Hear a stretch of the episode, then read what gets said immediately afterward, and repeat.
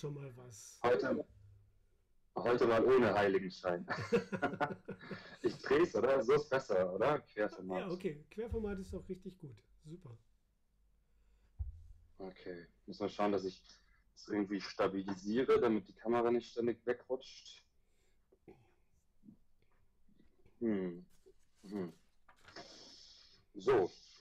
Oh, schon wieder weggerutscht. Herzlich willkommen bei Künstler fragen Künstler. Sieben Fragen an die Mitglieder und Mitgliederinnen okay. vom Paul Klinger Künstler Sozialwerk. Mir gegenüber in einer ja, Leitung, die ab und an mal wieder abbricht, aber das kriegen wir gemeinsam hin. also, mir gegenüber ist Morla. Herzlich willkommen, wie wir hier im Norden sagen, moin. Erste Frage. Welcher Gedanke ging dir heute Morgen durch den Kopf, als der Kaffee oder der Tee im Bauch war? Ähm, ich bin heute Morgen um halb sieben aufgewacht, ähm, nach einem sehr komischen Traum. Und in diesem Traum, das war dann auch der erste Gedanke, als ich wach war, habe ich das Wort Depression immer und immer wieder vor mir hergesagt. Und der erste Gedanke war dann, was ist das Gegenteil von Depression? Und was macht die Krise im Augenblick mit dir? Sie fördert meine Kreativität, würde ich sagen.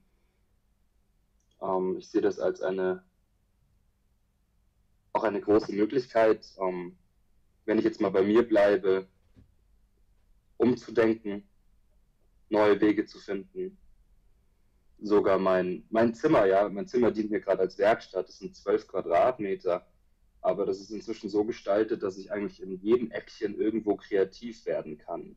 Also da hängen Gitarren an den Wänden, da sind Bilder, da stehen kleine Bronzeskulpturen rum, die ich gerade gießen kann oder geschnitzte Sachen. Ähm, ich habe einen riesigen Eimer voll Ton hier stehen und das hat sich alles tatsächlich so in den letzten drei Monaten entwickelt, dass mein kleines Zimmerchen eine Art Home-Studio geworden ist. Also, genau. Nächste Frage, woran arbeitest du dann gerade?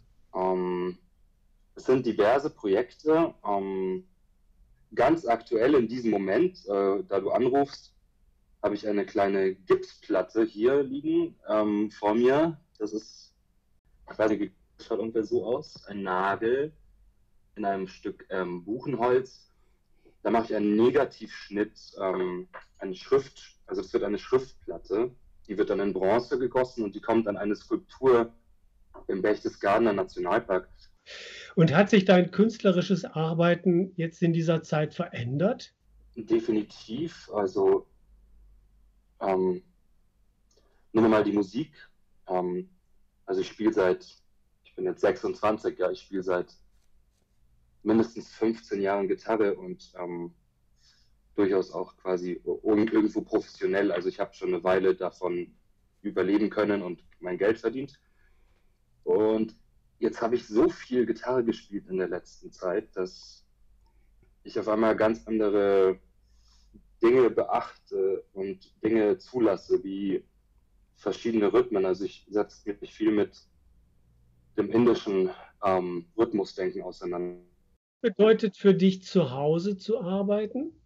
Das heißt eigentlich, dass ich mir mein Zuhause so umgestalten kann und so gestalten kann, wie ich das am meisten möchte. Dass quasi mein Zuhause auch meine Werkstatt ist. Das ist eigentlich ziemlich ideal. Das bedeutet für mich das Zuhause arbeiten aktuell.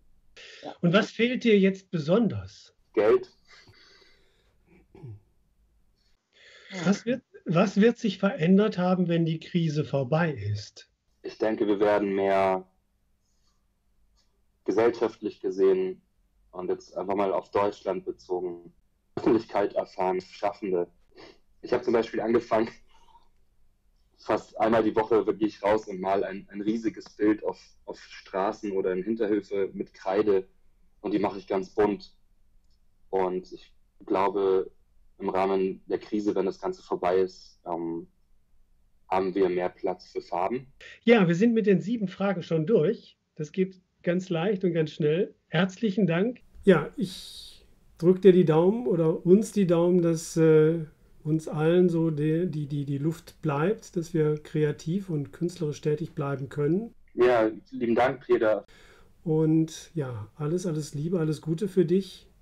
Und ich hoffe, dass wir uns nicht in allzu weiter Ferne denn möglicherweise auch bei der Ausstellung in München sehen können.